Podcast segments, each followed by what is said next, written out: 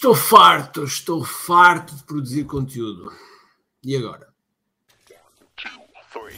Todos os dias o empreendedor tem de efetuar três vendas: a venda a si mesmo, a venda à sua equipa e a venda ao cliente. Para que isto aconteça com a maior eficácia possível, precisamos de algo muito forte: marketing. Marketing é a única resposta possível para fazer crescer pequenas empresas que não têm o músculo financeiro para enfrentar os tubarões do mercado. Por isso, a pergunta é: como é que podemos fazer um marketing que seja poderoso e ao mesmo tempo não esvazie os nossos bolsos? O meu nome é Ricardo Teixeira, sou empreendedor há mais de duas décadas e um apaixonado por marketing. Todas as semanas procurei partilhar estratégias e táticas de marketing que procurem responder a esta pergunta. Bem-vindo ao QI Marketing Secrets. Olá pessoal, bem-vindos ao é Martin Secrets, meu nome é Ricardo Teixeira e hoje vamos falar de conteúdo.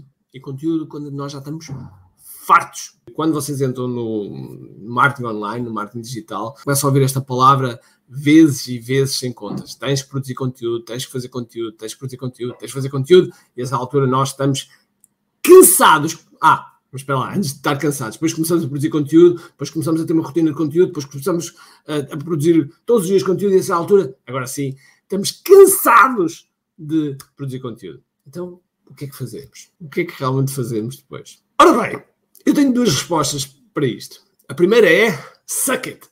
ok? Suck it, que é continuar a produzir conteúdo e muitas vezes é quando nós não nos apetece é que temos que fazer. Isto acontece em muitas áreas, que é quando menos nos apetece, quando menos queremos, é quando mostramos mais força. Isso é uma resposta.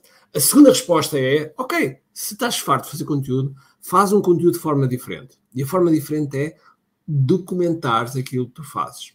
Ou seja, o que é que quer dizer com documentares? Sonhamos que eu estava a fazer esta gravação de vídeo, mas ia ter uma reunião a seguir. Então, na reunião a seguir, eu colocava aqui um, uma câmera, ou gravava mesmo via computador, como estou agora a fazer, gravava a reunião, depois extraía da reunião o conteúdo que eu queria colocar. E aí já é uma forma de documentar. Não era eu estar aqui a produzir tal e qual como agora estou neste momento a fazer, em que temos que pensar sempre coisas novas, coisas mais inovadoras, etc. Ainda há uma terceira opção, que é deixar-se produzir, que eu não aconselho.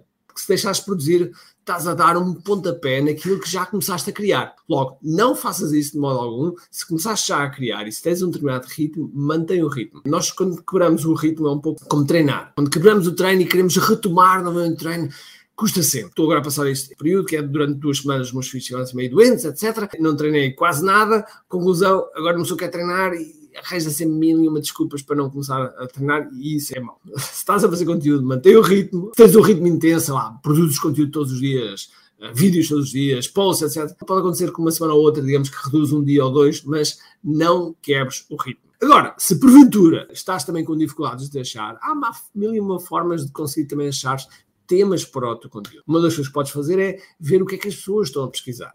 E para isso é muito simples. Tens a própria pesquisa do Google, para ver isso. Tens sites como Answer the Public, como Also Asked, um número enorme de sites que nos ajudam a perceber quais são as pesquisas que as pessoas estão a fazer referentes àquele tema. E assim, pegas nas pesquisas todas e fazes conteúdos perante essas pesquisas. Uma forma muito simples, muito simples de começar a achar conteúdo. A outra é também, podes ir às livrarias e ver quais são os livros que são mais publicados, em que áreas, e assim começar a tirar a ideia.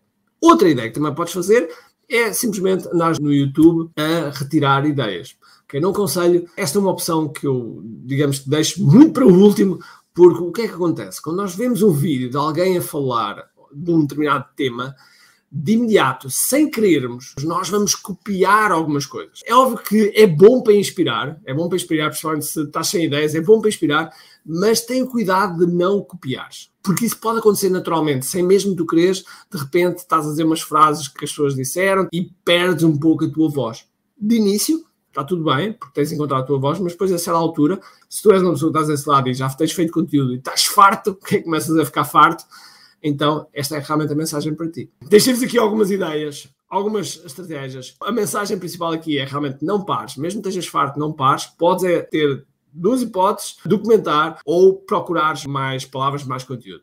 Mas deixa-me te apresentar mais uma terceira ideia que pode ser algo que também te ajude. Pode ser que tenhas possibilidade, pode ser que não, mas se tiveres possibilidade, que é começares a criar uma equipa que também te ajuda a pensar nos conteúdos. E quando isso acontece, tu começas a ter menos esforço criativo. O que é que dói aqui? O que dói aqui é realmente pensar coisas inovadoras. Ainda no podcast que eu fiz, eu falava precisamente de ter ido ao Intermarché, ter ido às compras e ter ligado o radar para coisas que são super interessantes para nós integrarmos no nosso marketing, nos nossos negócios. Digamos que é a última dica, dica bónus, que é ter o teu radar ligado, porque vão acontecer sempre coisas à tua volta que podes utilizar para fazer um conteúdo fantástico, seja em vídeo, seja em áudio, uh, para podcast, seja em texto, para blog, que é aquilo que te vai dar cada vez mais credibilidade, que te vai dar mais posicionamento, que te vai dar mais leads também, leads orgânicas, e isso vai te ajudar imenso. Ok?